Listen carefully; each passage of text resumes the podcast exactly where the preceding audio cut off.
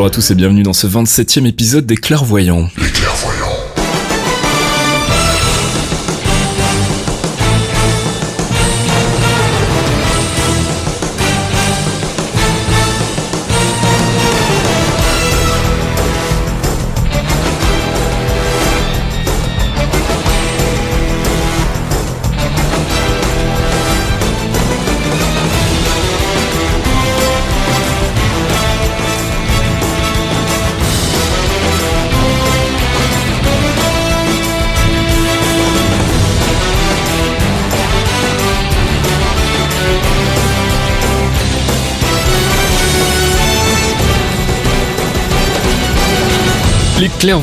édition de septembre 2016, 27e épisode, euh, notre podcast mensuel dans lequel on fait un peu le point sur euh, le MCU, le Marvel Cinematic Universe. Comme chaque mois, je suis accompagné de mes deux, euh, de mes deux savants du, du, du, Marvel Universe, à savoir Fox. Bonjour Fox. Hello Fasque. Et puis de Thomas alias Archeon. Bonjour Thomas. Et salut à vous deux. Donc, euh, bah, comme chaque mois, un Fox, on va faire quoi? On va faire un peu le tour des, des news. quoi d'autre encore? On va faire les news. On va parler en théorie crafting, on va parler de certaines choses qui nous dérangent mm -hmm. à propos de Marvel Studios et Marvel Télévision. Voilà, on fera un petit peu le point là-dessus parce que c'est vrai qu'on s'est rendu compte qu'il y avait notamment eu des déclarations dans la presse récemment par rapport à tout ça et qu'il était peut-être temps de refaire un petit point là-dessus. On fera un focus aussi, euh, Thomas, sur euh, un personnage de, de l'univers des comics et on a pris quelque chose qui est tout à fait d'actualité. Hein. Ah bah ce mois-ci c'est Luke Cage, hein, Sweet Christmas, Power Man. Voilà, qui nous arrive sur les, euh, les ondes de Netflix 30 septembre, c'est ça, si je dis pas de bêtises. 30 septembre. Ouais. Voilà, et puis on écoutera aussi de la musique, on fera quelques recommandations de lecture et on répondra à la toute fin de l'émission à votre courrier et je propose qu'on commence tout de suite avec notre rubrique True Believers. I wouldn't say I'm a true believer.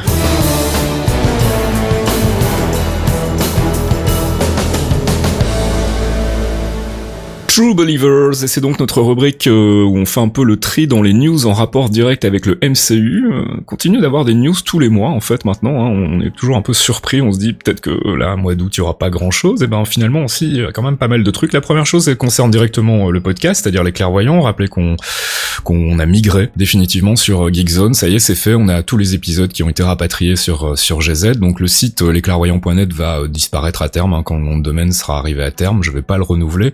Euh, euh, donc vérifiez bien vos flux RSS. Normalement, il y a une redirection qui devrait fonctionner, mais qui avait pas trop trop fonctionné au début. Donc euh, euh, voilà, vérifiez que, que, tout ça est bien en ordre. Et euh, bah voilà, retrouvez-nous sur geekzone.fr à partir de, de, de, dorénavant. On va enchaîner tout de suite avec les vraies news du MCU. On commence par Captain America Civil War, puisque le Blu-ray est sorti ou va sortir. Je crois que c'est la version démat qui est sortie. Donc on a Sortir, commencé, à, voilà, arrivé, ouais. on a commencé à avoir des choses qui, qui popaient à gauche, à droite. on a euh, la liste en fait des euh, des, euh, des éléments qu'on pourra retrouver sur le Blu-ray. C'est plutôt sans surprise. Fox, on a des documentaires, des making-of et un bêtisier et des scènes supprimées. C'est assez c'est assez basique en fait. Je m'attendais à ce qu'il y ait peut-être un peu plus, mais bon, il y a toujours on espère toujours le retour des one shot en fait. C'est ça. Voilà, on espère les one shot. Après, bon, il y a le les commentaires audio des, des frères Russo, donc ça peut être super intéressant. Ouais, moi j'ai pas encore eu l'occasion de, de, de les écouter, mais c'est vrai que ces deux les deux frangins sont assez assez bavards et en général assez intéressant à écouter. Et puis là, ils sont accompagnés en plus par les deux scénaristes, donc Christopher Marcus et, et Stephen McPhee. Voilà. Et puis il faut pas oublier que c'est le quatuor qui va bosser sur Infinity War, donc c'est euh, c'est toujours intéressant d'avoir de des petites infos, de, de l'insight comme disent les, euh, les, les anglophones sur sur le film et sur ce que euh, ça sème comme petite graine pour les suites du MCU.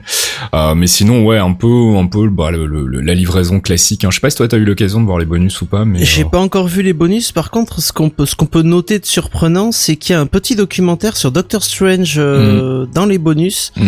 Donc un sneak peek de 4 minutes sur le, le, le tournage du film et euh, tout ce qui s'est passé pendant la production, la pré-production. Donc ça, pour une fois, c'est assez intéressant parce que ça annonce carrément le film qui arrive dans 3 mois. Ouais, alors je me méfie parce que je l'ai pas vu et je me souviens qu'à l'époque, quand le Blu-ray de Guardians of the Galaxy était sorti, il y avait aussi une featurette du même genre et de la même durée sur Age of Ultron où finalement on voyait pas grand chose, même si on avait découvert à l'époque les, euh, les artworks pour euh, Scarlet Twitch et Quicksilver, on était quand même resté un petit peu sur notre fin, pas vraiment de, vraie visualisation du, tournage, donc je m'attends plus à une plaquette un peu marketing. Maintenant, on sait jamais, hein, peut-être qu'on aura de bonnes surprises.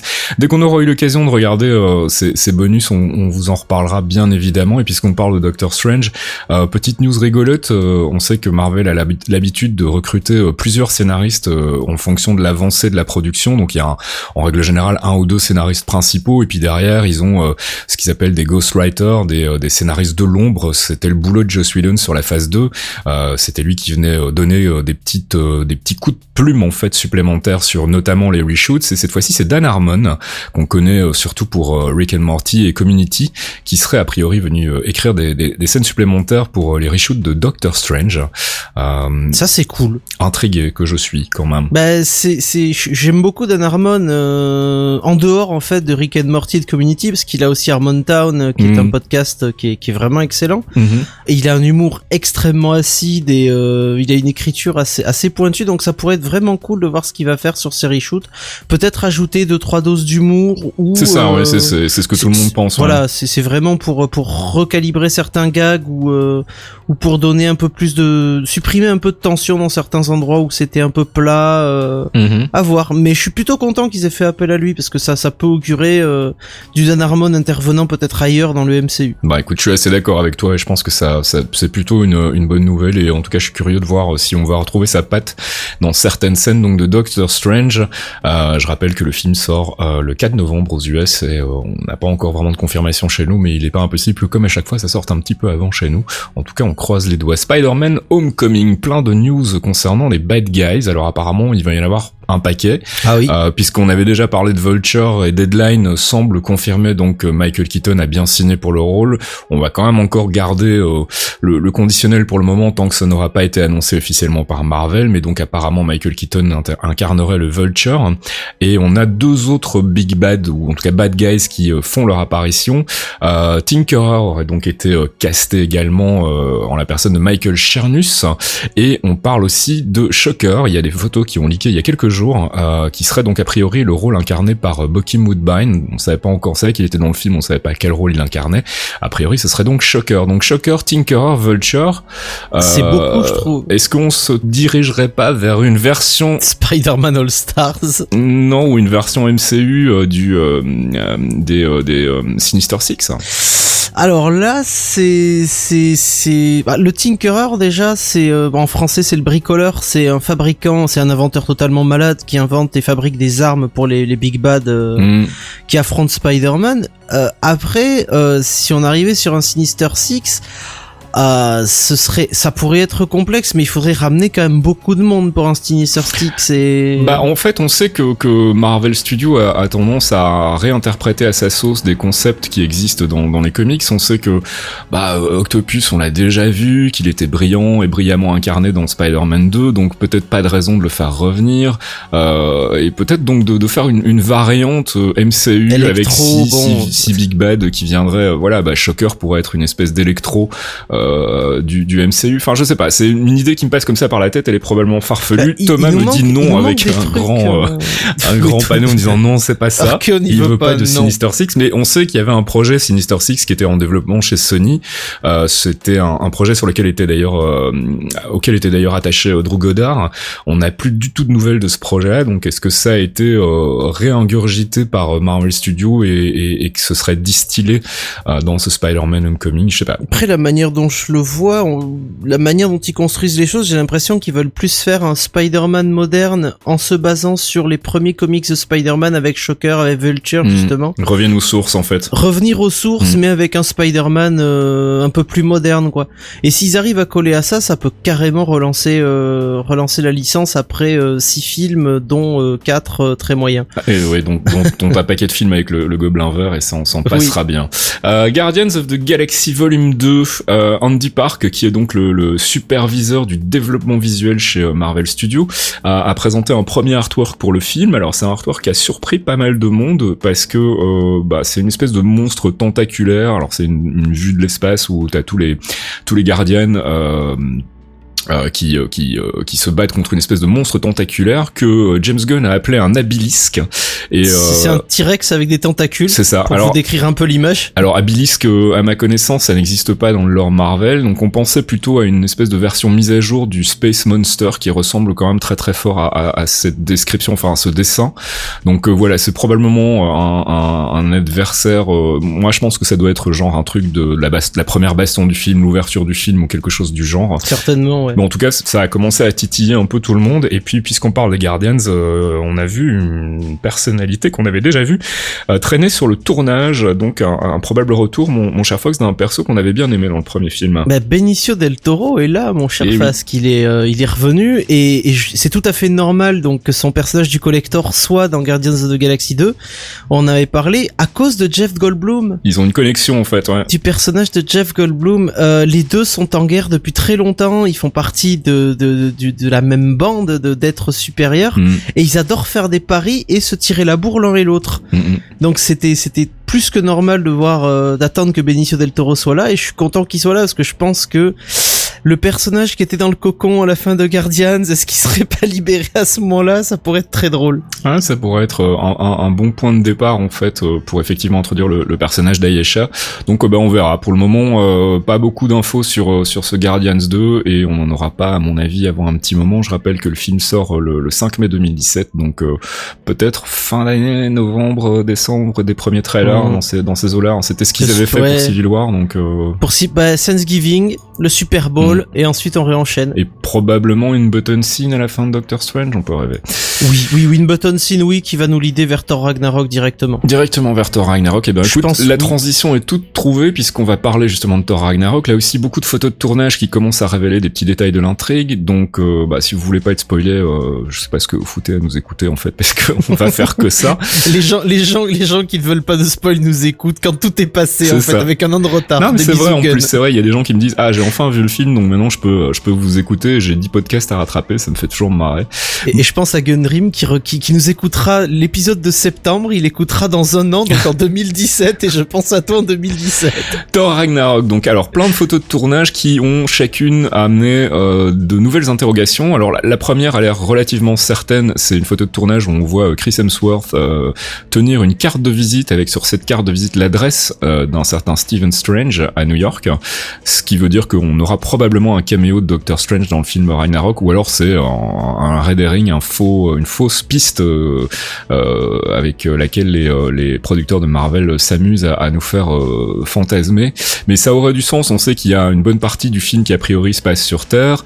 on a vu les photos de, de Odin, donc d'Anthony Hopkins en, en, en, mendiant en fait. Enfin, ils sont tous un petit peu, un petit peu débraillés. Et donc il pourrait y avoir un, un, un lien avec Doctor Strange. C'est plutôt surprenant. On s'y attendait pas trop, et ce serait assez cool en fait. Bah, c'est, il y a une autre photo qui a, qui a fuité où on voit euh, Chris Hemsworth et, et, son faux frangin Loki euh, mhm. qui sont assis euh, devant devant un magasin de journaux et tu regardes les coupures de presse et et certaines coupures de presse semblent assez intéressantes et parler de destruction, de, de... Mhm. et c'est à New York, donc euh, à voir ce qu'ils font. Mais s'ils vont voir Steven, ce serait presque normal vu le, le les, les, divinités en quelque sorte qui les menacent. Mhm. Je pense qu'ils pourraient aller chercher un coup de main ou du moins chercher un coup de main pour protéger ce qui reste d'Asgard.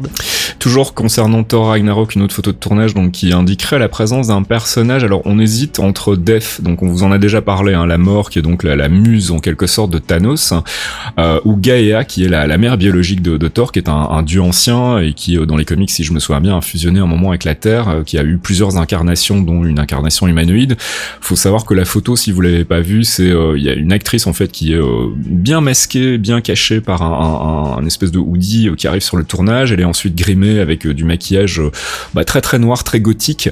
C'est pour ça qu'on avait pensé dans un premier temps à Def. ça pourrait être un bon point d'introduction pour le, le, personnage, même si je continue de penser que c'est un concept un petit peu trop euh, un petit peu trop barré pour le MCU.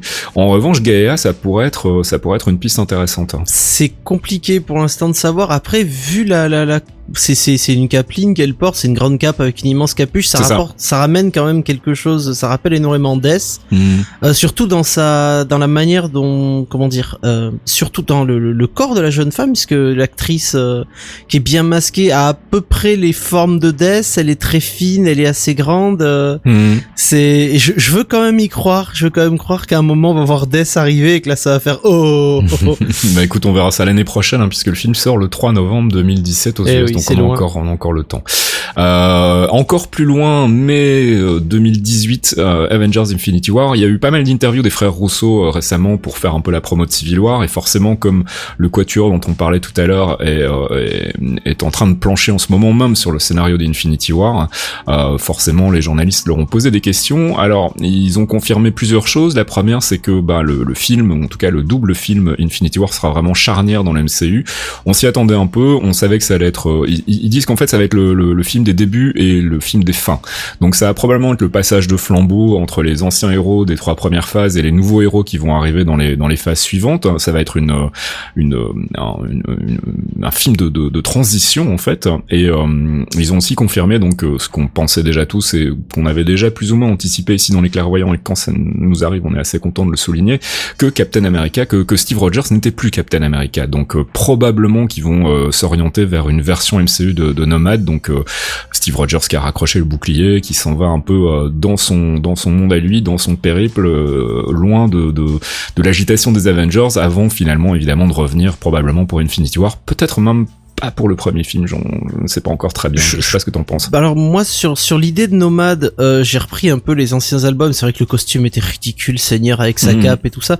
J'ai pensé à une autre adaptation du Captain, un autre costume qu'il a eu après où il s'appelait justement The Captain. D'accord. Où il était plus Captain America, qui était un costume noir avec euh, les bandes rouges et blanches. Mhm. Et je me dis que il avec le, la tenue qu'il a, on a, ils ont mis du temps déjà à construire un vrai costume pour Captain America. Ça a été assez compliqué, notamment sur le casque. Mhm. Lui faire une nouvelle tenue totalement différente, ça, ça pourrait perdre les gens qui suivent juste le MCU et connaissent pas forcément l'univers des comics. Mhm.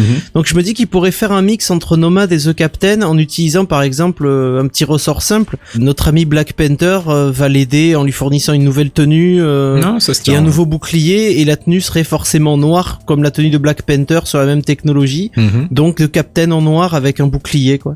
On en saura probablement plus euh, soon. on espère en tout cas. Euh, il semblerait en tout cas que Sebastian Stan qui joue donc euh, Bucky le Winter Soldier aurait été confirmé pour le film. En tout cas, c'est euh, un petit une petite bribe d'infos qui, qui tournait dans une interview pour un autre film dont j'ai oublié le titre. Mais là encore, c'est plus peut-être de la spéculation que qu'une véritable confirmation. Donc on, on va aussi rester très très prudent par rapport à ça. On sait que de toute façon, le scénario d'Infinity War est encore en cours d'écriture aujourd'hui, donc les choses peuvent changer. Euh, pour le moment, aucune certitude quant au casting, euh, même si on espère qu'il y en aura un max évidemment et que ça va être la grosse baston. Euh, Captain Marvel qui lui sortira entre les deux films Avengers le, 8 mars 2019. on commence à avoir des infos sur une potentielle réalisatrice, donc manifestement Marvel va vraiment s'orienter vers une réalisatrice. Il y a eu une première liste qui a été publiée par The Hollywood Reporter où on avait trois noms, donc Nikki Caro, euh, qu'on connaît pour le film McFarlane USA, Leslie Linka Glatter qu'on a vu sur euh, récemment sur Homeland, mais qui euh, qui était aussi quelqu'un qui a beaucoup bossé sur les séries de Joss Whedon, notamment Buffy. elle a réalisé beaucoup d'épisodes de, de, de, de, Buffy. Alors je sais plus à quelle saison exactement, mais en tout cas c'est quelqu'un qui a une grosse grosse grosse expérience en termes de réalisation. Et puis Lorenz Cafaria, qui a fait un film que moi j'ai beaucoup aimé avec Steve Carell qui s'appelait Seeking a Friend for, for the End of the World. Si vous l'avez pas vu, Mathieu, voilà, moi j'ai trouvé ça vraiment cool. Ouais. Donc euh, ça, c'était les trois noms euh, cités par euh, THR. Puis il y a une quatrième, quatrième personne qui a été annoncée un peu plus tard par Kevin Feige en disant attendez, on a, aussi encore une autre candidate avec qui on est en train de parler. C'est d'ailleurs agréable de voir que Kevin Feige se livre un petit peu plus facilement. Maintenant, il a, il a tendance à, annoncer lui-même des shortlists, ce genre de machin-là, alors qu'avant, il communiquait vraiment que quand ils avaient un nom sûr et définitif. Donc une certaine Rebecca Thomas que moi je connaissais pas du tout, qui a apparemment bossé sur un projet qui s'appelait Electric Children et qui aurait apparemment plutôt de l'expérience du côté de du web et de la télé. Euh, donc voilà, bah, quatre noms pour euh, des réalisatrices potentielles pour Captain Marvel. On rappelle que euh, le rôle de Carol Danvers a été a été attribué donc mon cher Fox à une actrice qu'on aime beaucoup. Et oui, c'est Brie Larson qui a été sélectionnée pour devenir Carol Danvers. on l'aime beaucoup. On en parlait le mois dernier. Ouais, on est on est impatient vraiment de l'avoir endossé le costume.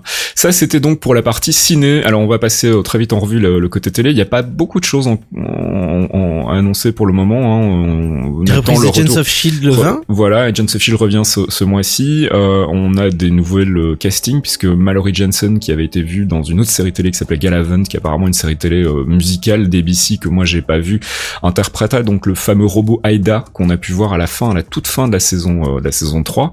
Et puis bon, bah, on vous rappelle qu'il y a eu d'autres annonces casting, hein, notamment Jason O'Mara dans le rôle du nouveau directeur du Shield, et puis bah, Gabriel Luna euh, qui sera le, le, Ghost Rider des Agents of Shield. Et d'ailleurs, euh, en parlant de Ghost Rider, apparemment il y, a, il y, a, des images qui ont fuité. Ah, elles ont fuité et le look est particulier, mais c'est plutôt sympa en fait. Moi, je le trouve un peu cheap, mais euh, bon, après c'est la télé, on sait qu'il faut pas s'attendre à des merveilles non plus. Après, il faudra voir comment ils vont intégrer le côté Ghost Rider, justement, les flammes, etc. Est-ce que ce sera de la bonne CGI C'est surtout ça, quoi. Ouais. C'est surtout ça, parce que le Ghost Rider, c'est quand même 99% de CGI. Ouais, je rappelle qu'il faut animer les flammes, faut animer les chaînes, faut animer euh, tous les effets des yeux et le reste. Mm. Après, le, costume, il est particulier parce que c'est le dernier costume en date, euh, donc avec cette espèce de blouson de moto. Mm. Euh, le costume, c'est pas pire que Nicolas Cage. Il faut déjà se le dire. Et l'acting sera probablement pas aussi catastrophique. sera pas aussi mauvais. Et le crâne sera différent, par contre, ça, il faut, faut s'attendre à ce que le, le crâne soit différent de, du crâne classique, ah, ah. un peu plus mécanique, un peu plus comme un casque en fait. Bah écoute, s'ils le réussissent aussi bien que Hive, même si finalement on n'a pas beaucoup vu Hive euh, version Mais il était plutôt balèze, euh, moi je, serais content. Et, Thomas signale d'ailleurs euh, dans le, le chaîne à l'instant que c'est pas une fuite, c'est vraiment des images qui ont été publiées par Marvel Television, donc voilà, la précision était importante. parlons d'images qui ont été livrées par Marvel Television, le trailer principal de 2 minutes 30 de Luke Cage est sorti, je vous invite à aller le voir, il est fantastique, on est impatient, on n'en peut plus d'attendre, vivement le 30 novembre. ça sort donc euh, sur Netflix euh, d'une traite, hein, comme toutes les séries Netflix, Marvel, télévision.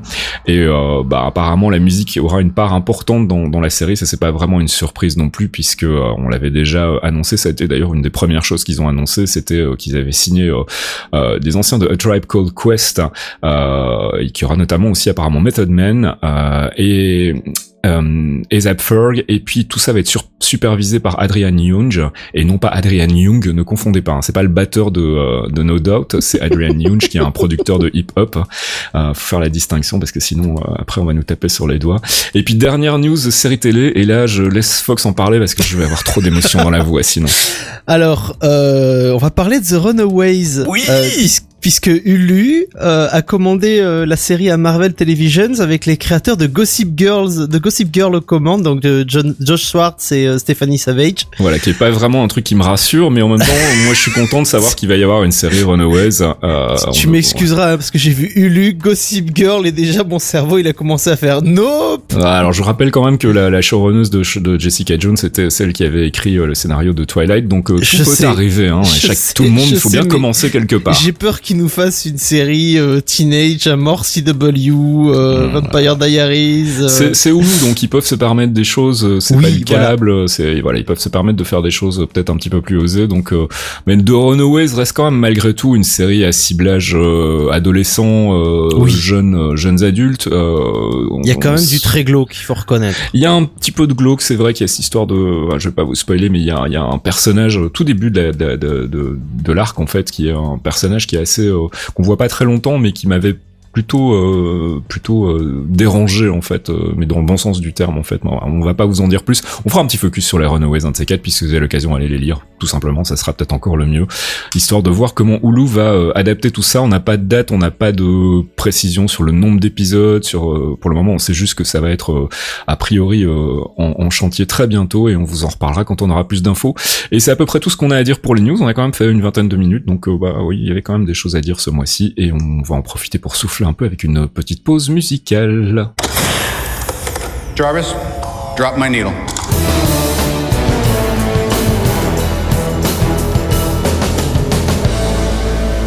Jarvis Drop My Needle, première pause musicale euh, tirée donc du MCU. Enfin, pas tout à fait ce mois-ci. Euh, Thomas, t'as as fait une petite incartade parce que c'est vrai qu'on commence un petit peu à avoir fait le tour de toutes les BO des, des films. Hein. C'était un peu le problème, à passer trois morceaux par par épisode, ça devient compliqué. Et donc toi, t'as décidé de, de, choisir un morceau euh, qui pourrait être dans la série, mais on n'est pas encore sûr. Alors, pas dans la série, on sait pas encore, mais au moins c'est le titre d'un des épisodes, vu qu'on sait que Luke Cage va être basé sur euh, des morceaux du groupe qui s'appelle Gangstar, qui est un groupe que j'adore. Mm-hmm. Et donc du coup, moi j'ai choisi le morceau du premier épisode qui s'appelle Moment of Truth. D'accord. Qui est juste génial. Eh ben on écoute ça tout de suite. Gangstar, donc Moment of Truth, et euh, peut-être, qui sait, tiré de la bande son de Luke Cage. En tout cas, c'est un des titres euh, d'épisodes de la série. No matter where we face, we must face the moment of truth, baby.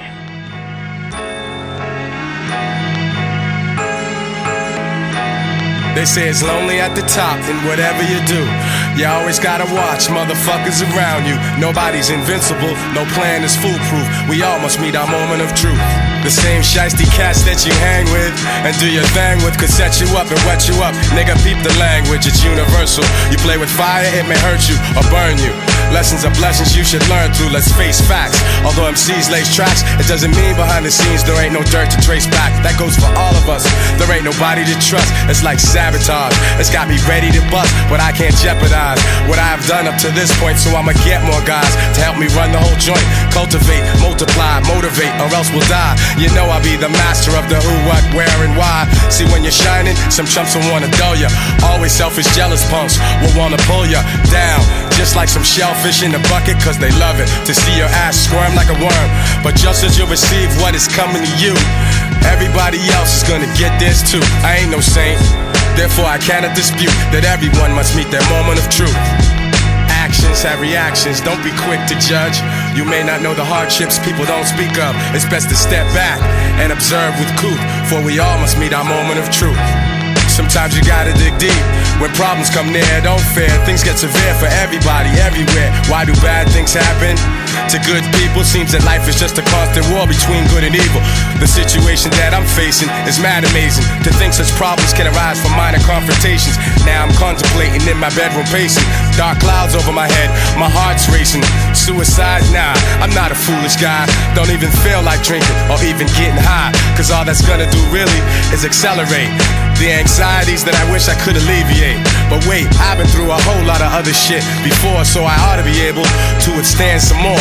But I'm sweating though, my eyes are turning red, and yo, I'm ready to lose my mind, but instead I use my mind. I put down the knife and take the bullets out my nine. My only crime was that I'm too damn kind. And now some scandalous motherfuckers wanna take what's mine, but they can't take the respect that I've earned in my lifetime. And you know they'll never stop the furious force of my rhymes. So like they say, every dog has its day, and like they say, God works in a mysterious way. So I pray, remembering the days of my youth as I prepare to meet my moment of truth. truth, truth.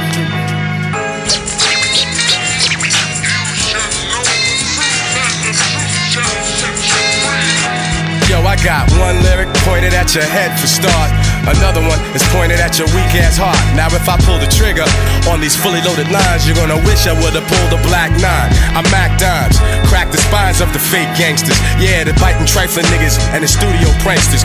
Yo, looking at the situation plainly, will you remain G or will you be looked upon strangely? I reign as the articulator with the greater data, revolving on a task and much doper than my last jam. While others struggle to juggle tricky metaphors, I explore more to expose the core.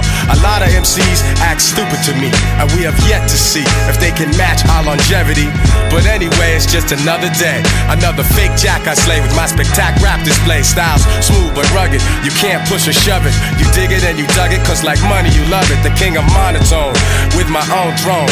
Righteously violent prone, my words bring winds like cyclones. Storming your hideout, blocking out your sunlight. Your image and your business were truly not done right.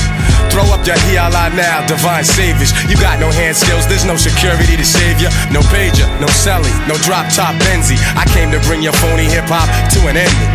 My art of war will leave you sore from the abuse, cause you must meet your moment of truth. They say it's lonely at the top, and whatever you do, you always gotta watch motherfuckers around you. No one is untouchable, no man is bulletproof. We all must meet our moment of truth, truth.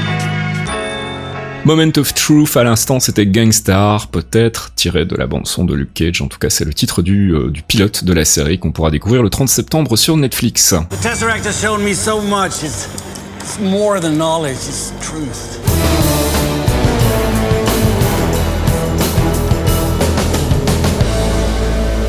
Avengers, c'est pas l'heure, c'est notre séance de théorie crafting, récapitulation et spéculation. Euh, pas grand chose de neuf à, à spéculer euh, ce mois-ci euh, par rapport à ce qu'on vous a déjà euh, dit le, le, mois dernier. On n'a pas vraiment eu beaucoup de, de, de, nouvelles qui nous permettent de, de refaire de la spéculation. Je pense qu'on pourra euh, faire un petit débrief complet de Luke Cage quand on aura vu la série le mois prochain et on aura probablement des pistes pour les Defenders. Et puis le mois suivant, bah, ce sera Doctor Strange. Donc là, on aura effectivement des nouvelles, euh, des nouvelles concernant le MCU.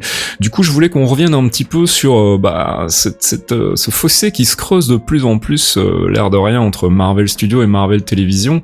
le point de départ de, de, cette envie de réflexion à nouveau sur ce sujet-là, c'est une déclaration de Giancarlo Esposito, donc on avait pu voir dans, dans Breaking Bad, hein, qui jouait le, le, le, Big Bad de la saison 4 et 5, je pense, je sais plus très bien, qui apparemment a été contacté par Marvel Television, qui lui a proposé un rôle qui n'a pas été précisé dans une des série Marvel et il a refusé en fait et il s'est expliqué à la presse en disant que ben lui en fait il avait bien envie de jouer dans les films et qu'il savait que s'il signait pour une série télé c'était mort pour les films. C'est un, une déclaration qui a fait un grand grand bruit dans la presse euh, web, euh, surtout dans la presse comics et, euh, et a raison parce que ça semblerait confirmer mon cher Fox qu'il y a vraiment là un mur qui s'est dressé entre les deux les deux divisions. Alors juste avant que, que je te laisse la parole, je reprécise la situation actuelle pour les gens qui auraient pas trop suivi. Euh, à la base, donc Marvel Studios a été fondé comme euh, une division cinéma en fait euh, de, de, de, Marvel Entertainment, donc dépendait de Marvel Entertainment, qui eux-mêmes dépendaient de Disney. Et de ce Marvel Studio a émergé une nouvelle, une nouvelle division en fait qui elle dépendait aussi de Marvel Entertainment, qui était Marvel Television, qui avait pour but de faire bah, des séries télé sur sur le, le, base du, du, contenu du MCU. Et puis il y a eu une guéguerre en fait entre Marvel Studios et Marvel Entertainment qui a amené Marvel Studios à ne plus dépendre de Marvel Entertainment, mais à se détacher, à dépendre directement de Disney, alors qu'au même moment, Marvel Television continue, euh, elle, à dépendre de, de, Marvel Entertainment. Alors c'est un peu compliqué, mais en gros, ça veut dire que les deux entités communiquent vraiment plus du tout au même niveau, en fait. Ils ont plus euh, une hiérarchie euh, commune, et, et on l'a bien senti, en fait, dans les nouvelles séries Netflix, et puis on l'a bien senti dans Agents of S.H.I.E.L.D., et on l'a encore mieux senti dans Civil War, où il y avait aucune référence à, à, à la télé, alors qu'il y en avait encore vaguement dans Age of Ultron. Euh, et cette déclaration semble confirmer, euh, mon cher Fox, qu'il y a effectivement euh, un point de non-retour qui a été atteint entre les deux les deux divisions. Bah, le, divorce est consommé, si on peut dire ça comme ça, malheureusement, parce mm. que comme tu le disais, Age of Ultron a été le dernier point liant Marvel Télévision et Marvel Cinéma, mm. puisque on avait ce message de, de déjà le, trouver le Loki staff dans Agents of Shield, ah, le, euh, envoyé à, Nick Fury.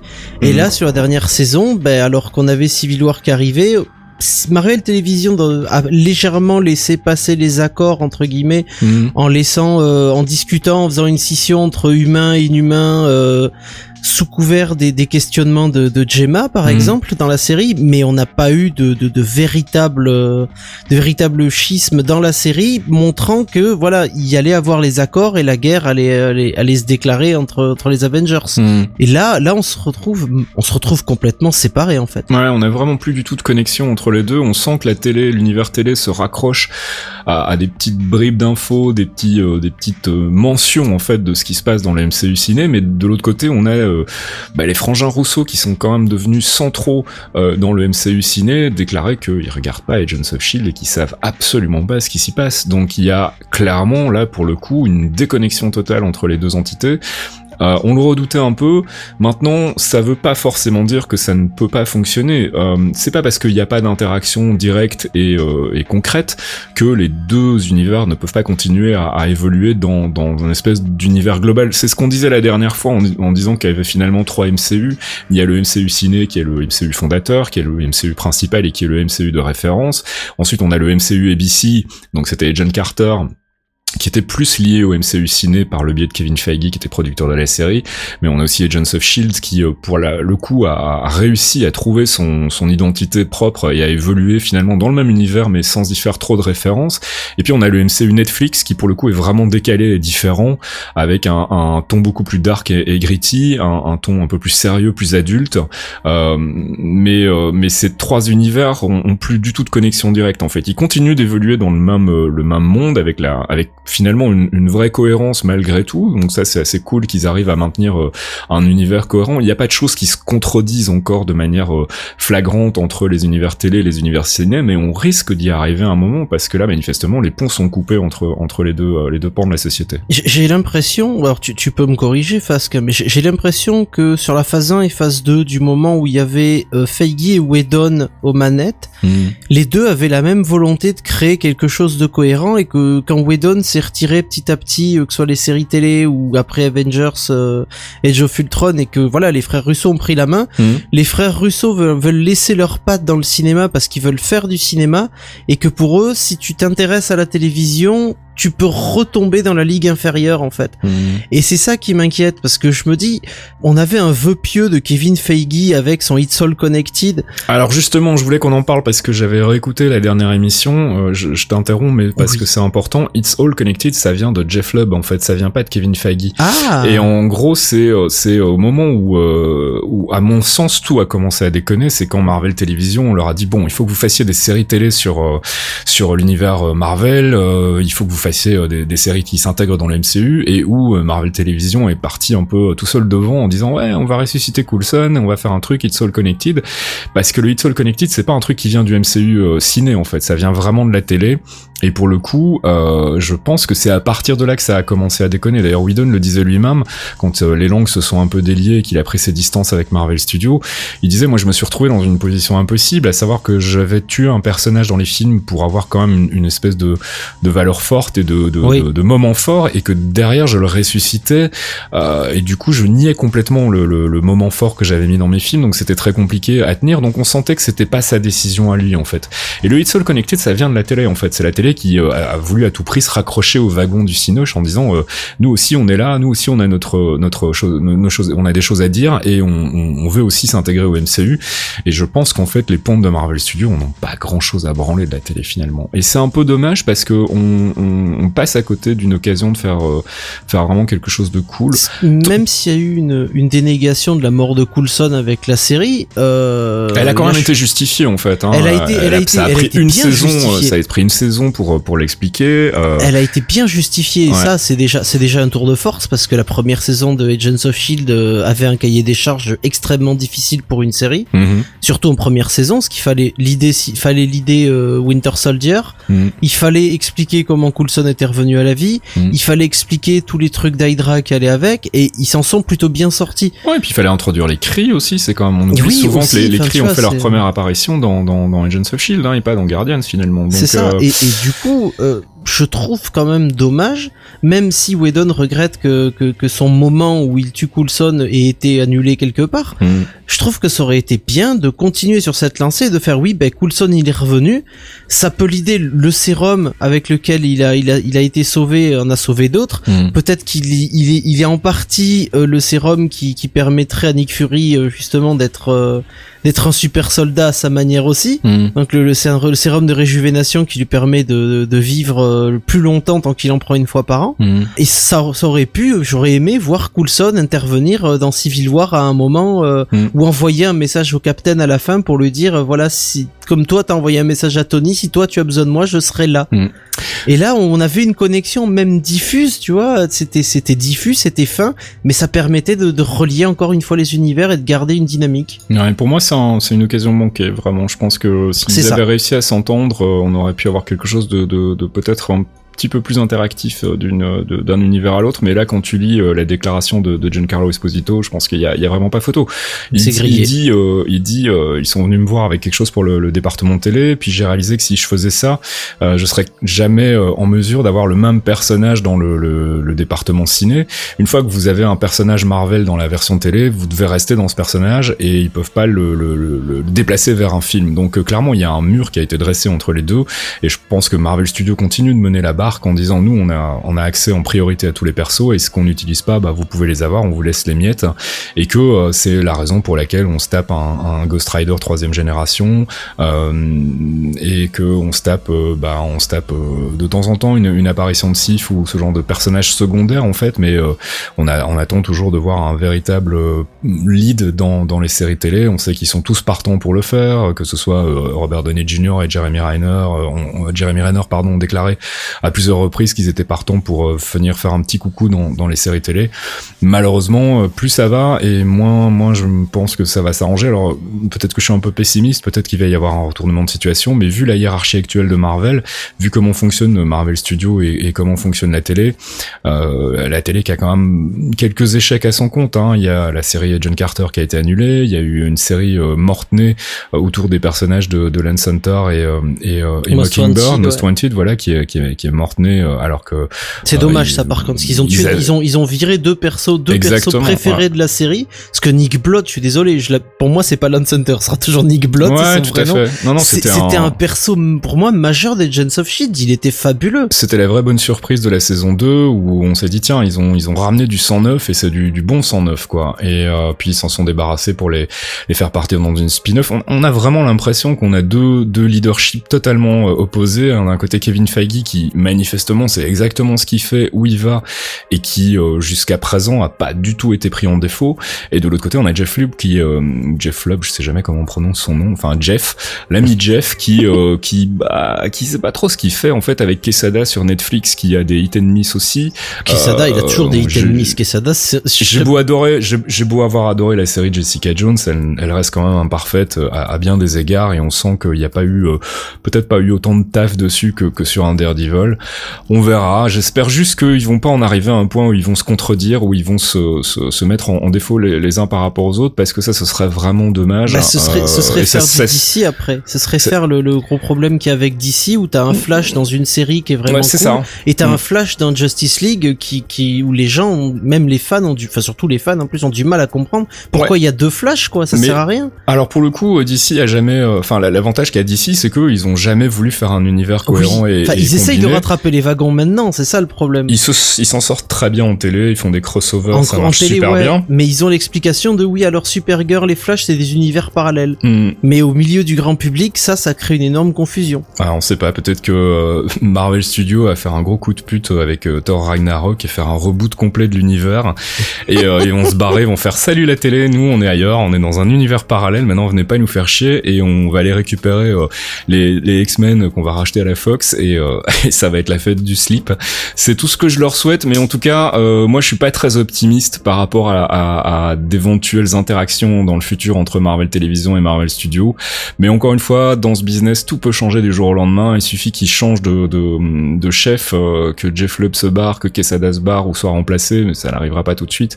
Euh, pour que Quesada il s'accroche. Pour que tout à coup il y ait un, un retournement de situation. On l'a vu avec euh, avec Sony et Spider-Man. Hein, on s'y attendait pas du tout. Tout le monde nous disait ah mais ça serait bien si on pouvait voir Spider-Man dans l'MCU. Tout le monde fantasmait dessus et on on était convaincu que ça n'arriverait jamais. Et puis bah on a découvert qu'il y avait eu des conversations de couloir et que manifestement euh, ça traînait déjà depuis un petit moment et qu'il y avait une implication surtout de Kevin Feige sur les franchises, euh, la franchise Sony, beaucoup plus importante que ce qu'on pensait. Donc euh, je ne sais pas. On avec les éléments qu'on a en main aujourd'hui, en tout cas, moi je suis pas très optimiste sur des interactions futures entre Marvel Television et Marvel Studios et, et, et voilà, on verra si l'avenir me donne tort, mais en tout cas pour le moment c'est c'est pas c'est pas bien barré. C'est pas terrible, mais j'ai quand même un vœu. Alors ce sera ce sera mon souhait de Noël en fait, c'est que maintenant que le Capitaine n'est plus le Capitaine, j'aimerais qu'il aille à la rencontre de Coulson. Voilà. Toi, tu veux vraiment qu'il se retrouve. Mais tu moi, veux de la bromance, de la bromance. Je, je, veux mon Naokis, je veux qu'il y signe ses foutues cartes, je veux finir cet acte-là.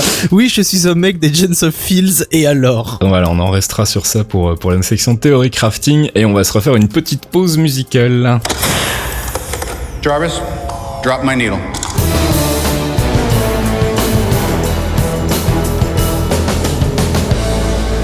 Jarvis Drop My Needle, deuxième pause musicale avec une, euh, une plage tirée à nouveau du MCU. Euh, je suis revenu euh, à l'origine, à la phase 1, un film qu'on n'a pas beaucoup écouté dans, dans nos interruptions musicales, hein, le film Thor, le tout premier, celui qui était signé de, Kenneth Branagh, avec la, la bande son de Patrick Doyle, et on va s'écouter un morceau qui est plutôt la pêche et qui est assez long, qui fait 4 minutes, qui s'appelle Frost Giant Battle.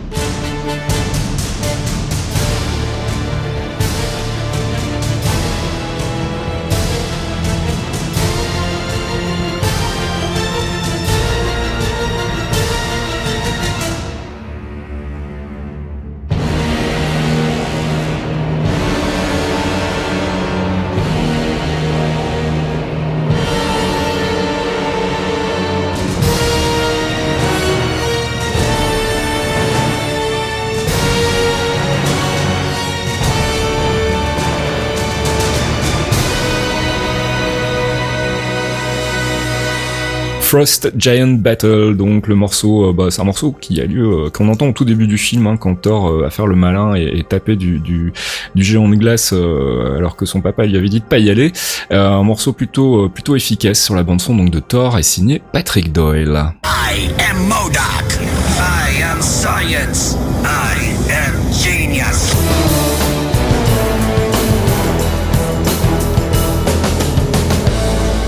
Am Science, notre section focus où on s'intéresse à un personnage, une organisation, un arc des comics pour vous apprendre un petit peu plus, euh, vous en apprendre un petit peu plus sur l'univers des, comics Marvel si vous y êtes venu comme nous, hein, enfin comme moi surtout euh, par les films. Euh, bah on va parler forcément de Luke Cage ce mois-ci puisque la série sort euh, la fin du mois sur sur Netflix. On s'est dit que c'était le moment de vous refaire un petit topo sur le personnage dans les comics. Euh, c'est un personnage qui a été créé en, en 72 Fox par par des, auteurs que moi je connais pas trop si John Romita Senior, ça me dit quelque John chose. Romita Senior, quand même. Voilà, euh, les John Romita Senior et Junior qui sont quand même des des, des, des, des, valeurs sûres. Mais il y a Archie Goodwin et John Tuska qui ont travaillé avec Romita pour la création de ce personnage-là en 72. Ouais. Euh, il est apparu dans son premier album, donc Luke Cage, Hero for Hire numéro 1. Mhm. Donc il est directement arrivé dans sa première série. Et il y avait une volonté de surfer sur les, les films Black Exploitation en fait. C'est ça, c'était Ouais. à la pleine- on est en milieu, au début des années 70, c'est la grande période du black, de la Black Exploitation. Tous les films, genre, euh, je pense à Shaft, je pense à Mhm. tous ces grands grands films de la Black Exploitation.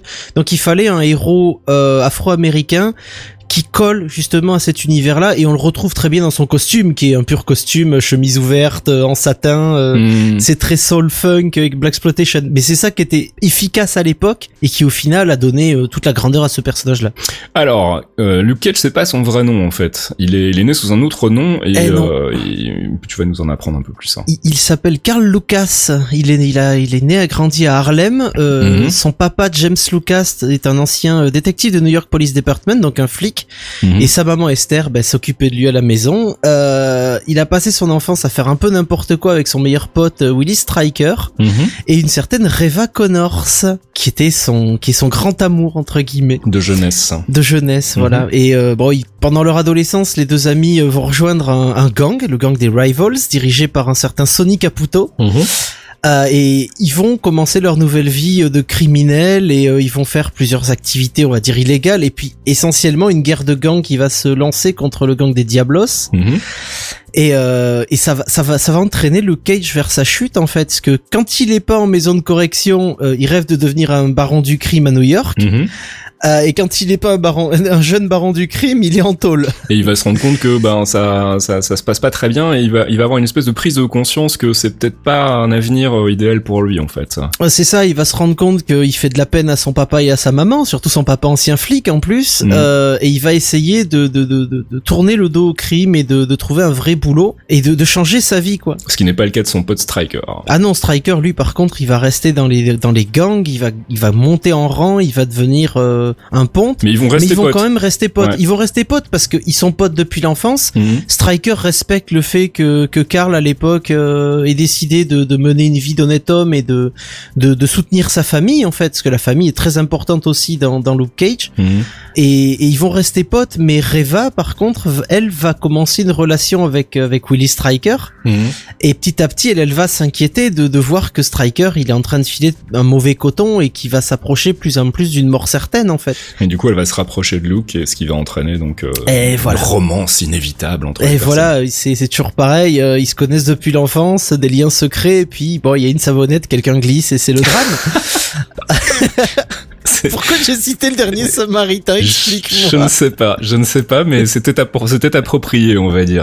Oui, du c'est coup- approprié. Du coup, il va y avoir une, une sorte de vendetta de Willis qui va être persuadé que bah, Reva, euh, sur lesquels il avait des, des, des vues aussi, va, va se barrer euh, à cause de Cage et euh, il va donc essayer de lui faire payer. Mais il va lui faire payer de la manière la plus simple, il va planquer de la drogue chez lui et il va appeler les flics. Classique. Et donc Luc, Luc va l'apprendre et il va se venger à son tour en prévenant la Magia, donc donc euh, la mafia, euh, la célèbre mafia new-yorkaise. Ouais, dont on a déjà parlé à plusieurs Voilà, reprises. euh, qui a le G à la place du F parce qu'ils avaient pas le droit et qu'ils avaient peur. C'est ça.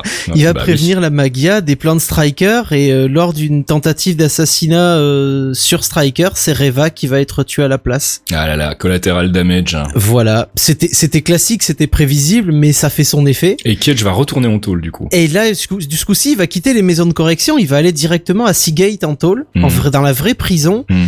Et il va devenir le, le bouc émissaire d'un gardien qui s'appelle Albert Rackham. Mhm. Et donc euh, la vie, sa vie en prison va être va être assez simple. hein. Il va se faire agresser verbalement et physiquement tous les jours par euh, Rackham, jusqu'au moment où Rackham va être rétrogradé à cause de ses attaques et insultes raciales. Mais il va tenir Luke pour pour responsable de tout ça, alors que le mec, euh, bon, c'était juste un gars qui allait en prison, il Mhm. était black et Rackham l'aimait pas, donc euh, il tabassait tous les jours et il va jurer de se venger. Et jusque-là, Luke Cage était euh, un kidam, un personnage tout à fait normal, pas du tout un super-héros avec des pouvoirs, et ça va basculer avec l'arrivée d'un certain docteur Bernstein. C'est ça, le docteur Bernstein va, va venir à Seagate afin de, trou- afin de trouver des candidats pour ses expériences. Donc Mhm. c'est plus facile d'aller trouver des détenus, évidemment. Bah, ils ont moins le droit de parole. il avait- ouais. voilà, il avait inventé une variante du sérum de super soldat. Mhm. Et il va choisir Luke Cage pour sa condition physique et parce que c'est un jeune black et que de toute façon, euh, en plein milieu des années 70, un black qui meurt, ça, ça change pas beaucoup de 2016, on va Malo- dire. malheureusement, ouais. C'est ça. Et donc il va se passer quoi? Il va y avoir une expérience et ça va mal se passer, j'imagine? Bah ça va ça va mal se passer pour certains, mieux pour d'autres, on va dire parce que lors de cette expérimentation, Bernstein va partir quelques minutes et Rackham va en profiter pour trafiquer l'équipement avec pour unique but de se venger et de buter Cage. Évidemment. Sauf qu'évidemment, bah, la loi de Murphy étant ce qu'elle est, l'emmerdement maximal va pas être pour Cage parce que évidemment il va morfler pendant l'expérience. Ah, Mais il va surtout devenir totalement indestructible Ouais. et il va être doté d'une force surhumaine. Et du coup, il va s'en rendre compte très, vite et il va profiter de ses nouveaux pouvoirs et du, de la confusion de l'expérimentation qui part en sucette et du bordel mhm. pour s'échapper. Et il va retourner à Harlem. Et ouais, ouais, alors ça c'est le, ça c'est le, le seul point qu'on pourrait euh, critiquer un peu. Le mec est un prisonnier recherché mais il rentre chez lui. C'est ça, il est con un peu. bon, on est dans les années 70, il y a Oui. pas tout ce qu'il y a aujourd'hui. non, donc non, facile. c'était- pas écrit aussi bien qu'aujourd'hui, on va dire. On espère qu'ils feront pas le même coup dans la série, ou qu'en tout cas il aura une bonne raison de retourner à Harlem, et pas juste pour ça. se faire choper. Voilà, il va retourner à Harlem, euh, est toujours recherché pour évasion. Il va changer de nom en fait. Il va devenir Luke Cage en Mhm. référence à son passage en prison, donc Mhm. la cage. D'accord Euh, il va mettre à profit ses nouveaux pouvoirs euh, tout en cherchant à éradiquer le crime dans son quartier. Donc il va ouvrir une boîte, Hero for Hire, donc l'héros, le héros à louer, Mhm. et il va louer ses services à ceux qui en ont besoin dans le quartier et autour de lui. Donc pour combattre euh, les barons de la drogue, pour combattre les dealers, pour combattre les, les trafiquants d'armes et, euh, et toute forme de crime qui nuit justement à la quiétude de Harlem. Voilà, Heroes for Hire, qui sera plus tard aussi euh, le, le nom sous lequel évolueront donc Luke Cage et Iron Fist en, en duo, Voilà. hein, qui, qu'on espère voir dans, dans la série Luke Cage. On espère que ce, Ce sera l'occasion d'introduire le c'est personnage d'Iron C'est Fist. obligé qu'ils soient ensemble. En tout cas, il y a eu des rumeurs comme quoi le- le- l'acteur dont j'ai oublié le nom qui incarnera Iron Fist était sur le tournage de Luke Cage. Alors est-ce que c'était juste une visite de courtoisie ou ce qu'il est effectivement intégré dans, dans la série? On le saura euh, bah, dès le 30 septembre. On regardera ça attentivement. Alors on va s'attarder un petit peu aux bad guys parce que bah, ils sont importants et en plus ils sont tous les deux dans la série. Il y a d'abord Willis Striker dont on a parlé, qui est donc son ami d'enfance euh, avec qui il a évolué dans, dans les, les, les rangs des gangs euh, euh, new-yorkais et euh, bah, où les chemins se sont séparés à un moment. Il y en a un qui a décidé de changer sa, sa, son fusil d'épaule et l'autre qui a continué à être un sale gosse. Et il s'appelle Diamondback, c'est son petit surnom dans, dans les comics et euh, bah, il a été créé lui aussi par euh, Goodwin, Romita Senior et tout ce cas toujours dans le, le premier numéro donc de Hero for Hire euh, de, de Luke Cage. Qu'est-ce qu'on peut dire de plus sur euh, sur Willis Striker qu'on n'a pas déjà précisé? Striker, c'est c'est un véritable baron du crime, mais c'est surtout euh, un excellent combattant. C'est c'est pas seulement un combattant de rue, c'est un personnage qui est extrêmement agile, qui Mhm. est très fort, Mhm. naturellement très fort. Et au-delà d'en vouloir à, à Luke Cage euh, pour la mort de Riva, enfin de Reva, pardon, Mhm. pour la mort de Reva, c'est quelqu'un qui est euh, qui, qui est difficile à, à, à combattre même pour Luke Cage. Mhm. C'est-à-dire que Imaginons que Willis Striker ait eu les mêmes pouvoirs que Luke Cage, euh, Mhm. Luke Cage s'en sortirait peut-être pas indemne de- d'un combat contre lui, quoi. Mhm. Il se ferait littéralement défoncer. Donc euh, Diamondback, Willis Striker, qui sera incarné par Eric Larry Harvey dans dans la série télé. Hein, mm C'est c'est on l'a vu dans dans quoi déjà? On l'a vu dans Twister, on l'a vu dans K-Pax, dans Boardwalk Empire aussi d'ailleurs. c'est un, un, un, un, acteur black assez connu. Donc c'est lui qui va incarner Diamondback dans dans la série télé. Et puis on a un autre bad guy dans la série aussi qui s'appelle Cornel Stokes, dont on n'a pas parlé encore, qui euh, évolue sous le surnom de Cottonmouth. Ah, Cottonmouth, lui par contre, c'est c'est un vrai big deal de New York. Euh, il a été créé par euh, Len Vine et euh, George Tosca en 1974. Mhm. Il est apparu lui dans Power Man numéro 19. Mhm. C'est l'un des plus grands boss du crime de New York. Hein. Cottonmouth contrôle, Cottonmouth pardon, contrôle la majorité du trafic de drogue dans la ville depuis Harlem. Mhm. Il avait essayé de, de, de recruter Luke Cage, mais Luke Cage, l'ayant dénoncé, il avait perdu tout son empire. C'est un combattant extrêmement violent, il est très très bon. Et Cottonmouth a un truc, on l'appelle Cottonmouth à cause de ses dents aussi, euh, mhm. assez particulier. Euh, il est incarné par un acteur qui va semble-t-il pas avoir de pouvoir pendant la série dans la série en tout cas mhm. mais euh, mais ça ça va vraiment être un, vrai big deal pour le Cage parce que c'est quelqu'un qui, qui, est entouré d'une véritable armée. Hmm. Donc je sais pas à quel moment on va l'avoir. Est-ce que ce sera la partie justement euh, intégration euh, de la bande de Cutdown Mouse et démantèlement de son organisation, ou est-ce que c'est déjà la vengeance? Alors a priori, ce sera un, un bad guy mineur dans, dans, la série. On le verrait a priori dans, dans les premiers épisodes, voire dans le pilote, euh, et ce serait donc lui qui permettrait en quelque sorte de, de planter le décor, de, de positionner quelque part le Cage sur la carte, euh, mais il n'aurait pas une importance euh, euh, plus grande que ça. Ce serait surtout a priori Striker qui serait le, big bad de, la série. Donc oui, ils vont jouer la chronologie en fait. Ils vont jouer la chronologie pour partir d'abord sur Diamondback et ensuite justement peut-être on verra Cottonmouth grandir brièvement au fur et à mesure de la série, peut-être pour une saison 2 après. Ouais, ce sera probablement le Wilson Fisk de, Daredevil, mais pour pour Luke Cage en fait. C'est ça, c'est tout à fait ça. L'équivalent de, de, Fisk. Est-ce qu'on peut faire un petit profil de, Luke Cage, euh, essayer de, de, déterminer un peu euh, qui est ce personnage, qu'est-ce qui se passe dans sa tête. On, on sait que c'est quelqu'un qui a euh, qui a eu une enfance, une adolescence difficile, euh, qui s'est tourné vers le crime, euh, la vie facile du crime, et à partir du moment où il, la mort va commencer à rôder autour de lui, il va se dire qu'il a peut-être pas fait le bon choix en fait. Bah, le Cage, c'est c'est un caractère bien trempé et c'est quelqu'un de relativement borné par moment. Mhm. C'est c'est ça qu'on peut retenir, c'est qu'il est assez borné, ce qu'il a rejeté toute son enfance et son adolescence, éducation mhm. de son père, qui était ancien policier, donc il rejetait la loi et pour lui le crime était une façon de, s'échapper de, cette éducation là. Mhm. Mais euh, c'est lorsque sa mère va être euh, va être tuée euh, par un gang tout simplement que que il va se ses liens avec son père vont se coupler complètement mhm. et il va se rendre compte que voilà le, crime prend le, dessus sur lui. Mhm. Et en entrant dans la vie adulte, petit à petit, il va, il va revenir un peu sur, sur tout ce qu'il croyait et conscience que le, le mal qu'il a fait et fait à sa famille va directement aussi sur son quartier, les gens qui l'entourent et qu'il en est responsable. Et donc il aura une vraie prise de conscience. Et puis il va avoir ses pouvoirs et là ça va changer. Voilà, l'arrivée de ses pouvoirs et des expérimentations qu'il y a eu sur lui vont lui faire vraiment prendre conscience que bah, le crime c'est pas possible. Hmm. Il peut pas, euh, il peut pas continuer à détruire tout ce qui l'entoure, euh, même si pour lui c'était c'était sa rébellion. Il faut qu'il revienne à, à quelque chose d'un peu plus normal. Et là il va décider de faire vraiment le bien et euh, de de d'éradiquer le crime euh, autant en forme de rédemption que de, de, de, de respect pour les valeurs qu'on avait essayé de lui apprendre étant enfant en fait. C'est-à-dire que ça va pas juste être un, un, taf, euh, il va pas juste le faire pour le pour la thune, il va aussi le faire parce qu'il a des idéaux et que euh, il en a un peu marre de voir que que, que des gens qui abusent quoi. Mais c'est pas Luke Cage n'est pas vraiment un idéaliste, c'est plus un mec qui fait les choses. Un pragmatique. Il est très pragmatique et il fait les choses parce qu'elles doivent être faites. Hmm.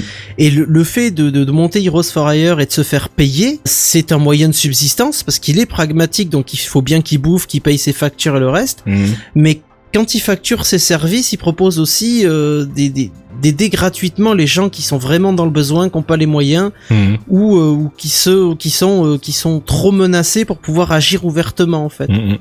Euh, il va savoir s'entourer aussi, ça c'est une de ses, une de ses valeurs. Hein, puisqu'on parlait tout à l'heure d'Iron Fist, mais il va avoir aussi d'autres, d'autres. Il y a Misty Knight dont on a entendu parler récemment. Tout à fait, Claire Temple aussi qu'on a déjà vu. Voilà Claire Temple. C'est pas un leader, c'est pas un leader hors norme, c'est pas un leader né dans le sens où c'est pas un Tony Stark ou un Captain America qui, qui sait sait galvaniser les gens autour de lui. Mhm. Lui, c'est plus un mec qu'on suit, mais qui va refuser tout au long de son existence d'être euh, d'être l'homme de front en fait. Mhm. C'est tu marches avec moi, ok, mais je, je je dirige pas, je donne je donne mon avis, je dis des trucs quand il faut les dire, Mhm. mais je je suis pas là pour diriger. Pourtant, les gens vont le suivre naturellement. Euh, on commence par Iron Fist, même Misty Knight, ils vont ils vont aller vers lui parce qu'il a il a un, vrai, un réel talent d'attirance en lui en fait. Ouais, et puis on l'a vu dans les séries de Jessica Jones aussi. Hein. On sait que dans les comics, il a eu, euh, il a eu un enfant avec Jessica Jones. Ça n'est pas encore le cas dans la série télé, mais on sent qu'il y a déjà quelque chose qui est en train de se construire et on le voit parfaitement s'intégrer dans, dans une équipe des Defenders, euh, pour, en tout cas pour le MCU Netflix, euh, avec euh,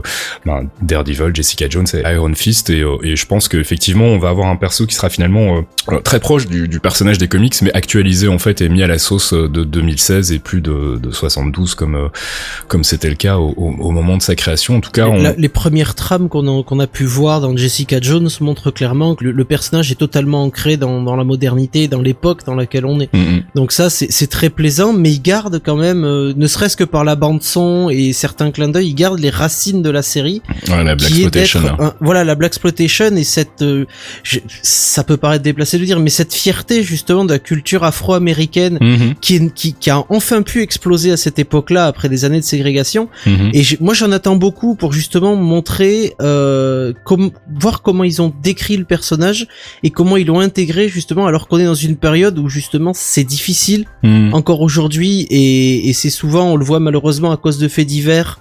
Euh, de plus en plus tragiques, de voir comment ils vont intégrer Luke Cage dans la série, voir quel est son mode de pensée et voir quel est son quel est son positionnement par rapport euh, à sa culture, à ses origines, Mhm. euh, à la vie de Harlem qui est plus du tout la même entre les années 70 et 2016, c'est c'est- ça peut être vraiment un- une vraie grande série qui dépasserait peut-être quelque part Daredevil qui est beaucoup plus proche d'un comics que, que d'une histoire sociétale. À confirmer donc le 30 septembre hein, euh, sur euh, sur Netflix. Qu'on l'attend. Voilà, 13 épisodes donc à découvrir dès le 30 septembre sur Netflix. Luke Cage euh, avant donc la dernière euh, la dernière série des, des quatre hein, qui sera Iron Fist et sur laquelle on aura l'occasion de revenir bien plus tard.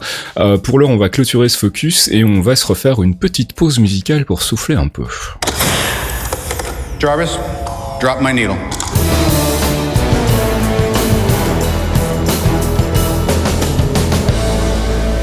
Jarvis Drop My Needle, troisième et dernière pause musicale, toujours tirée euh, du, du MCU avec euh, une autre bande son qu'on n'a pas beaucoup écoutée euh, depuis la sortie du film, mon cher Fox. Oui, j'ai choisi du Ant-Man en fait de Christophe Beck Cool. euh, avec Ant euh, 247 Mhm. et je l'ai choisi pour deux raisons déjà parce que ça faisait un moment qu'on n'avait pas eu de Ant-Man Mhm. et de deux parce que le morceau Ant 247 est un morceau un peu soul funk dans, dans le style des années 70 et je trouvais que ça faisait un, un joli follow-up au focus de, de Luke Cage en fait. Ça faisait une, une belle transition avec la Black Exploitation, tout à ça. fait.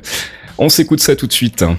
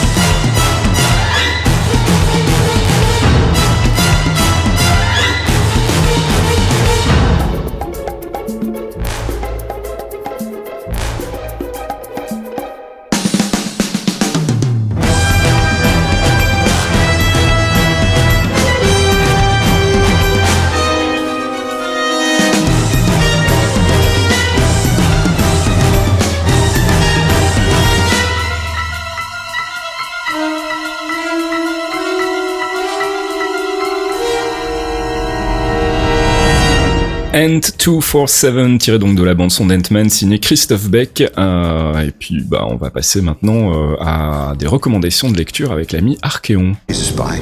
He's the spy. His secrets have secrets.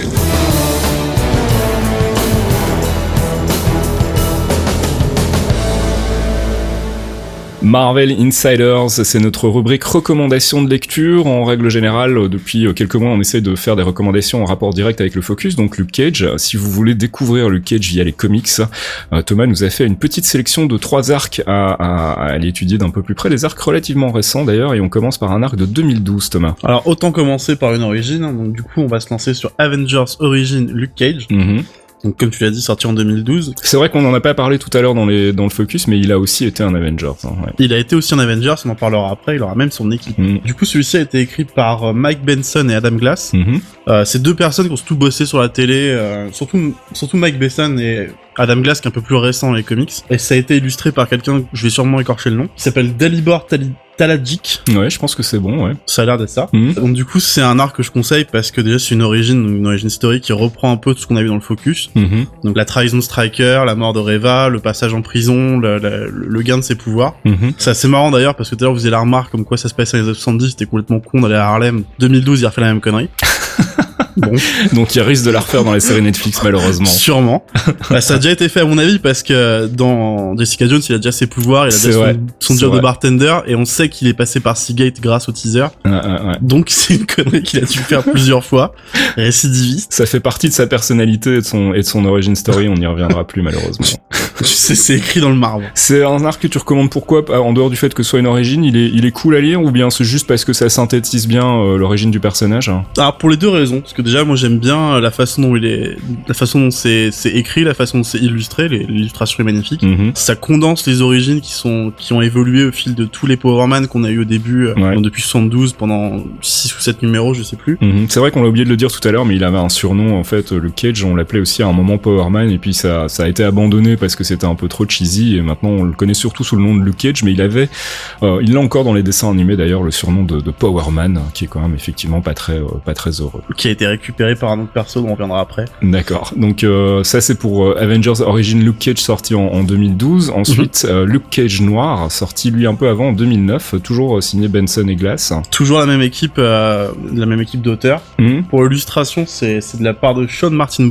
Mhm. Un petit nouveau aussi qui a pas fait grand chose. Je crois qu'il a bossé, si je dis pas de bêtises, sur de l'Avengers, mais je suis pas certain, donc je vais pas m'avancer. Mhm.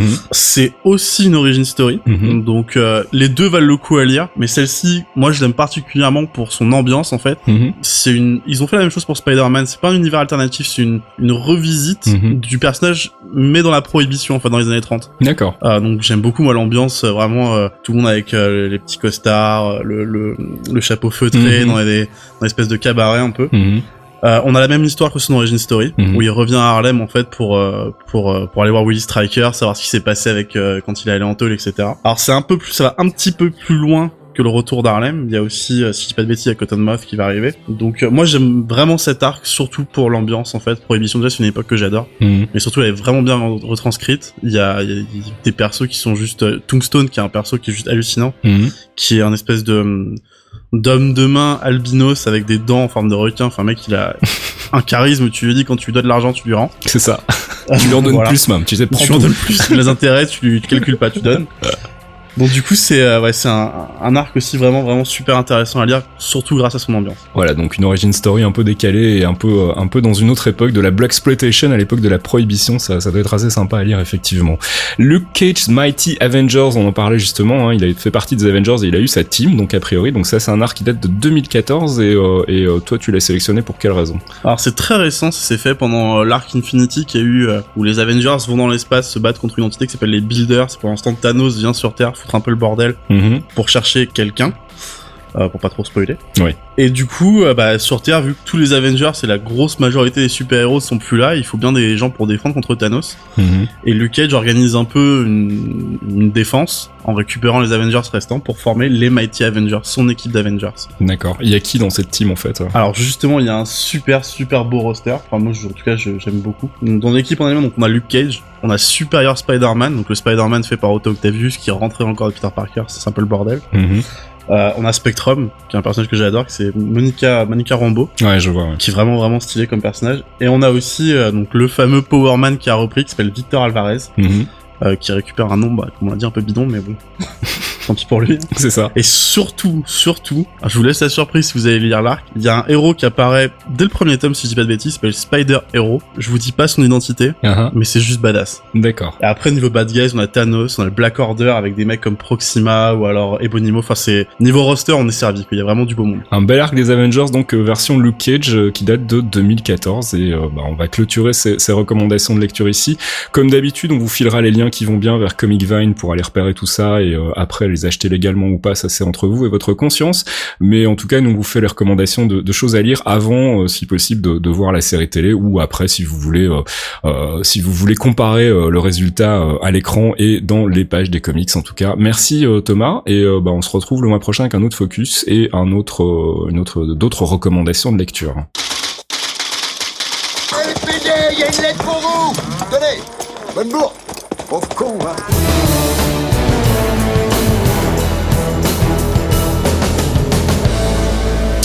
Et c'est déjà l'heure de notre dernière rubrique, la rubrique courrier dans laquelle on répond à, vos questions. En tout cas, on essaye de répondre à vos questions. On a choisi deux questions sur Twitter euh, ce mois-ci. Une première qui nous vient de Gilles François, euh, qui nous dit j'ai encore lu James Gunn ce soir. C'est vrai que James Gunn fait souvent des, des interventions, euh, des, des lives en fait, soit sur euh, Periscope, soit sur euh, Facebook, voire sur Twitter aussi, où il répond donc aux, questions de ses fans.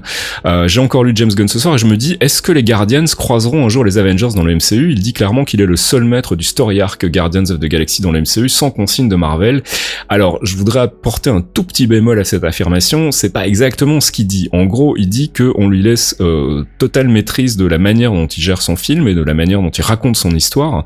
Euh, mais il faut pas oublier non plus qu'au-dessus, il y a quand même malgré tout Kevin Feige qui doit aussi lui donner des instructions à la base en lui disant voilà, bon, il faut que ton histoire elle commence là et qu'elle finisse là avec tel tel, tel dé- dénouement et euh, tel personnage euh, et tu fais ce que tu veux après derrière. Donc je pense que c'est plutôt dans cette mesure-là. Euh, pour répondre à la question plus plus spécifiquement, est-ce que les, les Avengers croiseront euh, les Guardians dans le MCU Oui, évidemment. Je pense que c'est inévitable qu'on les voit apparaître. Euh, Vin Diesel a déjà vendu un peu la mèche euh, en précisant qu'il était au casting d'Infinity War. Même si on sait qu'il a tendance à, à fabuler, on peut quand même malgré tout se douter qu'il y aura, si pas tous les Guardians, en tout cas une partie des Guardians sont présents, euh, feront un petit coucou minimum dans dans Infinity War. Enfin, je sais pas ce que t'en penses, Fox, mais je je vois pas les deux franchises continuer à ne pas exister. D'autant plus qu'il y a déjà des connexions dans le premier Guardians of the Galaxy, euh, que ce soit avec Thanos ou avec euh, la pierre de l'infini. Euh, on sait qu'il y en aura peut-être un peu moins dans le deuxième, mais c'est plutôt une bonne chose. Je trouve que c'est cool que ces franchises continuent d'exister seules, alors que du côté du reste de la phase 3, on, on sent qu'il y a vraiment parfois des persos qui sont un peu introduits de force, comme Spider-Man dans Civil War, même si moi personnellement j'ai bien aimé, je sais que Thomas était pas fan de l'introduction du personnage. C'est bien qu'il y ait des franchises qui continuent à évoluer seules, à avoir leurs propres arcs, et effectivement qu'on laisse un- une grande liberté aux réalisateurs, mais je pense qu'on verra les Guardians euh, rencontrer les Avengers. Enfin, je vois pas. euh, Je pense que c'est obligatoire parce que tu tu prends dans le- les rosters des Guardians, ça a eu Iron Man, il y a eu Hulk à une époque. euh, de mémoire, je crois que Thor s'en est mêlé aussi à un moment. Enfin, c'est c'est obligatoire. Les, les Guardians est un- une excellente euh, une excellente franchise. Mm. Le premier film était vraiment parfait pour à mon sens. mhm. Ça a été une vraie bouffée d'air. Après, on a Infinity War en vue. Et pour Infinity War, je pense qu'on va obligatoirement avoir besoin des Guardians pour euh, pour aller vers Thanos. Mhm. Parce que de toute façon, il y a des pierres d'infini qui sont qui sont dans, chez les Novacor. Mhm. Il y a le, le lien avec le collector, euh, le collector qui va faire donc le lien déjà entre les Guardians et Thor. Oui, tout à fait. Donc petit à petit, on va les on va les rapprocher et ce serait excellent d'avoir un lien entre euh, les Guardians et les Avengers pour Infinity War puisqu'ils ont leur propre route, ils ont leur propre expérience, ils ont leur propre connaissance de l'espace que les Avengers ne connaissent pas encore. Mhm. Donc c'est eux peut-être qui vont juste nous amener cette matière spatiale qui pourrait avoir lieu dans Infinity War. Et puis très prosaïquement et très simplement, en fait, euh, si vous vous souvenez de la présentation de la phase 3, euh, euh, au moment où euh, Kevin Feige a, a- a présenté donc le, le, le slate de films pour la pour la phase 3, il y avait un trailer pour Infinity War et on voyait les Guardians dans ce trailer. Donc il y a vraiment aucune raison qu'il soit pas intégré. Je pense que même si euh, Feige laisse une grande liberté euh, de, de, de manœuvre à Gunn et c'est une très bonne chose, il n'empêche que c'est quand même lui le grand architecte du MCU et que s'il a envie d'introduire les Guardians dans, dans Infinity War, il le fera. Thomas précise d'ailleurs, et il a raison de me le rappeler, ça, ça a été à moitié confirmé par par le par les frères Rousseau, mais c'est effectivement Vin Diesel qui avait qui avait également parlé de parler de ça et donc je pense qu'il y a vraiment plus aucun doute à avoir sur sur le, sujet. La vraie question à se poser, c'est dans quelle mesure? Est-ce qu'on va les voir juste en en intro, en, en caméo, en passage rapide, ou est-ce qu'ils vont vraiment pour le coup s'intégrer euh, à la team des Avengers? Et avoir une espèce de d'association sur le long terme sur les deux films ou sur la durée d'un film, mais euh, qui se rencontrent, ça me paraît euh, évident. Ce serait complètement idiot de passer à côté de cette opportunité de rassembler justement l'univers spatial et cosmique. surtout que là, on va avoir Thor Ragnarok qui va probablement tisser encore des liens supplémentaires entre les deux univers. on va avoir une ouverture vers un univers mystique et magique avec Doctor Strange. Tout ça va se rassembler effectivement dans Infinity War. sinon, je vois pas l'intérêt de, les avoir intégrés dans, dans la franchise. Donc j'espère que ça répond à ta question, Gilles François. Et on va passer à la deuxième et dernière question qui nous vient de Vulcam, toujours sur Twitter, qui nous demande, il est peut-être trop tôt, mais avez-vous des pronostics sur de futurs héros à venir? Alors je sais pas si tu parles du MCU ciné, si tu parles de la télé. moi je vais partir sur sur le ciné et là tout à coup j'ai envie de voir le personnage de, de Spider, c'était quoi? Spider Hero euh, dont parlait euh, Thomas tout à l'heure, puisque hors antenne il nous a révélé son identité et là je suis tout à coup très excité à l'idée de le voir débarquer, que ce soit sur euh, sur Netflix ou, ou, dans les films, parce que c'est pour le coup assez fun. Euh, Incarné par le même personnage qu'il a déjà incarné au ciné. N'en dis pas plus, ne spoil pas les gens. Mais euh, je moi, spoil pas. moi j'aimerais bien le voir arriver. Et puis sinon, dans les personnages qu'on n'a pas encore vus au cinéma et qu'on connaît dans les comics, alors c'est plutôt des bad guys en fait. C'est vrai que j'aimerais bien, j'aimerais bien voir un, un, un Galactus et un Silver Surfer réussi. mais bon, ça c'est chez la Fox, donc c'est compliqué. Euh, j'aimerais bien voir revenir. Réussi, hein, donc. Euh, j'aimerais bien voir revenir les, les, Fantastic Four parce que je pense que c'est vraiment pour le coup euh, une, une, famille qui mériterait d'avoir un bon un bon traitement au cinéma. les X-Men, je suis moins fan, même si j'avais bien aimé le, le, run de Whedon dans les comics et je connais pas assez bien les personnages dans, dans les comics. C'est vrai, je m'y suis pas beaucoup intéressé. Rome, j'aurais bien voulu le voir, mais a priori il est plus chez Marvel, il est il est repassé chez Image Comics, je crois maintenant, ou dans un chez un autre éditeur. Ça, ça aurait été un personnage aussi intéressant à voir. Alors, je sais pas si toi t'as des idées euh, euh de, de perso. Il y a euh, quelques persos que j'aimerais voir. Namor parce que c'est un connard. Namor, mais, oui, Namor. Mais oui, on en parlait le mois dernier. Moi, je l'adore. Je veux Namor, je veux qu'il vienne foutre le bordel dans le MCU et qui qui qui, fasse son petit son petit connard comme. Moi, j'aimerais l'intégration de Deadpool. J'aimerais voir Cable parce que c'est c'est un c'est un personnage que j'adore. Hmm. Après, dans les Big Bad, il y a des il y a vraiment des Big Bad que j'ai envie de voir. C'est-à-dire le mandarin que j'espère, le vrai hmm. mandarin que j'espère depuis des siècles. Euh, je, je, je tremperai mon pantalon à voir Mephisto. Mhm. Parce que Mephisto, c'est, c'est l'une des plus grandes saloperies qui soit. Et vu qu'il est lié à Strange, il est lié à Spider-Man, mhm. il a cassé les noix de, de, de tellement de personnages que ce serait vraiment intéressant.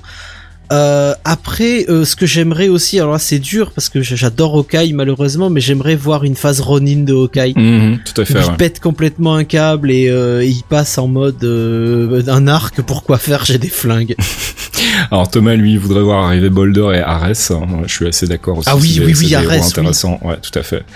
sinon, She-Hulk, qui est toujours un personnage, ouais. qui est vraiment un personnage vraiment cool dans les comics. les Runaways, on sait qu'ils vont arriver, donc ça, je suis content puis c'est pas vraiment dire que ce soit des, héros à part entière, mais je pense que la question de Vulcan était probablement plus euh, orientée sur le, futur roster des, Avengers. Euh, donc je sais pas trop. J'avoue que là pour le moment, euh, la perspective de futurs héros est encore un petit peu lointaine. on verra. Je, je, je sais pas trop qui on peut encore faire venir pour, pour agrémenter le roster de, de manière intéressante. Alors après, on peut effectivement partir dans les persos complètement cosmiques. Nova. et sinon, moi j'aimerais bien voir arriver, mais j'y crois pas trop parce que là, on part vraiment dans le cosmique barré. Mais euh, Captain Universe, c'est un perso qui, qui m'avait vraiment beaucoup plu dans les, les comics que j'ai lus récemment, euh, qui est euh, qui est une, une sorte d'entité cosmique euh, incarnée en, enfin c'est la, la, gardienne de l'éternité. c'est c'est un perso assez cool et assez out there comme on dit en anglais, euh, bien bien bien barré. Donc voilà, c'est ça fait pas. Enfin, j'ai pas eu l'occasion de réfléchir à la question. Elle m'a pris un peu de cours. On, on, y reviendra peut-être plus tard. Tiens d'ailleurs quand on fera des pronostics sur la phase 4 dans une prochaine euh, session de théorie crafting, on pourra peut-être euh, faire une liste des persos qu'on aimerait voir arriver en phase 4, 5, 6 et, et suivantes dans le MCU. Mais je pense que pour l'heure, on a on a déjà fait pas mal le tour de la question et on va terminer cette émission bah, ici.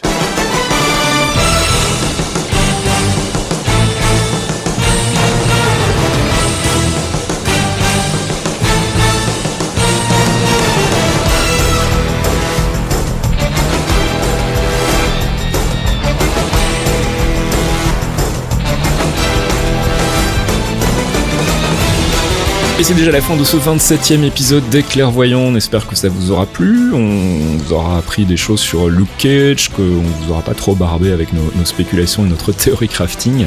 Euh, on a une idée de, du focus euh, le mois prochain, les amis? Non, pas encore. On a pas... Le mois prochain, on va, on va reprendre la route vers, euh, vers Strange. Strange, ouais. bah oui. On fera un petit truc sur Dormammu. On prendrait le risque. Sur Dormammu, on va miser sur le fait qu'il soit dans le film. Moi, j'y crois, hein, mais j'ai envie. Bah moi, j'y crois aussi. On en parlait le mois dernier. Je pense qu'il y, a de fortes chances qu'on le sente en tout cas arriver, si pas, si pas qu'on le voit déjà dans le film.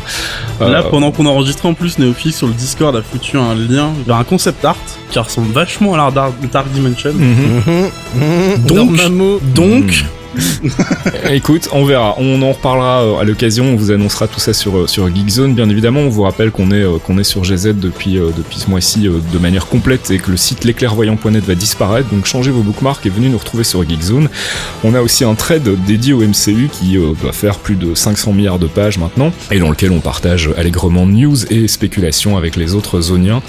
C'est plutôt un chouette thread. Alors évidemment, ça spoil dans les largeurs. Il faut pas venir pleurer après si on vous a ruiné un film que vous n'aviez pas encore on essaye de mettre des balises spoilers, faut reconnaître. Voilà. Il y a des dossiers aussi que, que j'ai écrits sur, sur les différents films, et puis à, ce sujet-là, j'aurai bientôt une annonce à vous faire. Je voulais déjà la faire euh, aujourd'hui, mais je peux pas encore. Ah. Euh, mais on en reparlera bientôt. Moi, je sais. Voilà, vous, vous savez évidemment. Et puis, bah, si vous aimez ce qu'on fait, si vous aimez euh, les clairvoyants et si vous aimez GZ en, en, général, n'hésitez pas à venir faire un petit tour sur le Patreon et à nous soutenir financièrement, c'est toujours apprécié.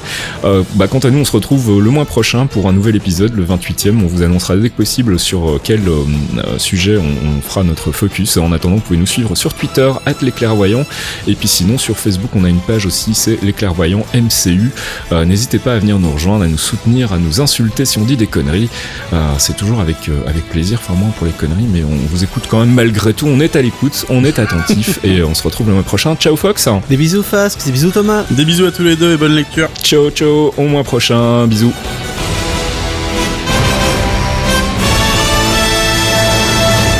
Bonjour à tous et bienvenue dans cette 27e épisode des clairvoyants. Dans cette 27e épisode, ça commence bien. Les clairvoyants.